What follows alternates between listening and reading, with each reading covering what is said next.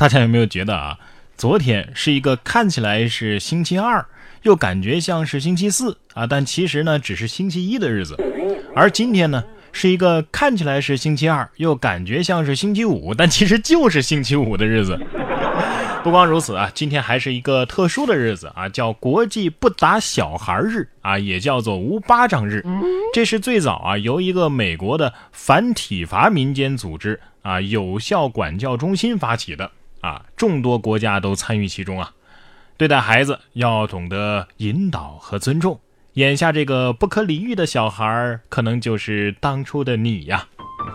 好的啊，知道了，今天不打，明天再打。哎，有没有觉得我们这一代人真的是挺可怜的啊？我们小时候自己呃要被家长揍，现在呢，终于是轮到我们当家长了。结果呢，我们要揍个孩子，还这样那的，是吧？哎呀，有些孩子啊，如果小时候不打呀，我觉得真的长大了之后啊，就可能会成为这样的人。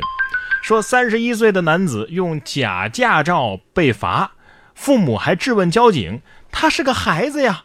四月十七号，一辆鄂 F 号牌的重型牵引车经佛山一环南沿线。顺德南路啊，这样一个路段的时候呢，被执勤交警给截停检查。司机下车之后呢，出示了驾驶证。这个驾驶证上的照片呢是司机本人，但是上面的姓名、住址等等这个字迹啊都很粗糙啊，甚至有字体墨迹走水的现象。民警在系统里啊也查不到资料。四月十八号，司机陈某在父母的陪同之下呀，到佛山市顺德区公安局交警大队接受调查处理。根据相关的规定啊，使用伪造的驾驶证，陈某呢会被罚以罚款五千块钱、行政拘留十五日的处罚。对此呢，他的父母情绪异常激动：“你们太过分了，他还是个孩子呀，他才三十一岁呀，你们为什么罚这么重？三十一岁的孩子，你怎么不说他是孙子呢？啊？”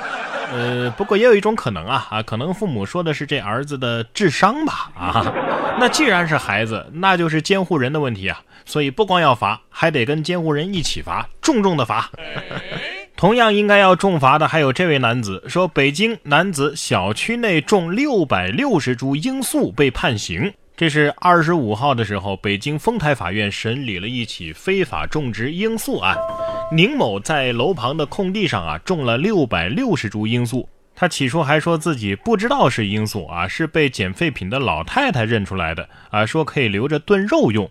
庭上他表示认罪悔罪。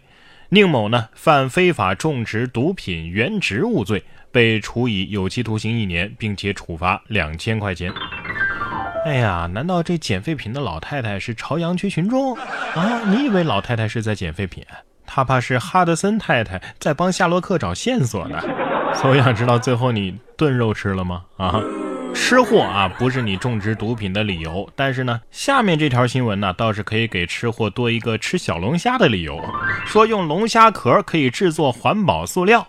根据 BBC 的报道啊，英国伦敦正在尝试利用生物资源制作生物塑料袋，还有一次性餐具。据报道啊。全球每年使用约五千亿个塑料袋，其中有八百万吨的塑料垃圾啊，正在威胁着海洋生物。如果能把龙虾壳这一类生物资源有效的利用起来的话，将是一大新突破，还能合理的吃虾。这么说来，以后再吃虾的话，有人会直接帮我把小龙虾的壳给剥好了啊？壳你们拿去，肉给我是吧？龙虾想说了，我以前咋不知道我这浑身都是宝呢？啊？人类和动物之间啊，总是有这样那样的趣事儿。你看下面这个动物园呢，给九百斤的北极熊做 CT，用推土机铲起来送进检查室。二十三号，美国的伊利诺斯州啊，一个当地的动物园给十二岁的北极熊哈德森做体检。由于哈德森重达九百斤，工作人员出动推土机，才将打完镇定的大块头铲起来，然后运送到检查室。哈德森最后呢接受了 CT 扫描，医生还采集了他的精子，用于给其他的动物园北极熊受精。所以这头北极熊肯定会一觉醒来觉得索然无味。几年之后呢，发现自己多了个私生子。接下来要说的这条金毛啊，也挺有意思。说小偷啊被抓了之后呢，金毛犬依依不舍，不料呢，狗子也是被盗财物。四月二十二号，重庆平安大组警方在抓捕一名嫌疑人的时候呢，被一只金毛犬给拦住了。啊，还一路的追到了派出所里。起初呢，民警以为狗狗是因为自己的主人被抓了才跟过来的，后来才知道这条金毛犬呢，也是一个月前被嫌疑人给偷来的。目前呢，狗狗寄养在派出所，由民警饲养。哎呀，对偷了自己的小偷恋恋不舍，这是真认贼作父啊啊！狗狗有没有说？嗯，是的，他不光偷走了我的人啊，不对，偷走了我这条狗，他还偷走了我的心呐。不过也有一种可能啊，这条狗其实是卧底啊，派去潜伏的。同样是警察去抓人，这一次的情况呢也有点特殊。说为了帮人抓男友，民警听完复联四的首映，女子王某啊在网上认识了男子刘某，两个人很快啊就成了恋人。刘某以开店为由，陆续向王某啊拿了三十多万。直到刘某的另外一位女友出现，王某才如梦初醒啊！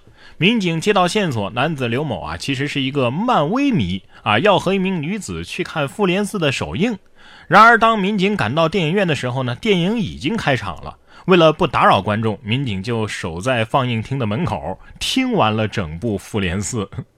最后，这男子出来的时候，民警有没有递上手铐说：“I'm policeman。”我觉得应该在观影途中啊就把他给抓了，就是不让他看结局啊，绝对比判刑还痛苦。不过这哥们儿入狱之后啊，倒是有一个优势，他的狱友啊肯定会跟他说：“哎，快给我们说说复联四都讲了啥？”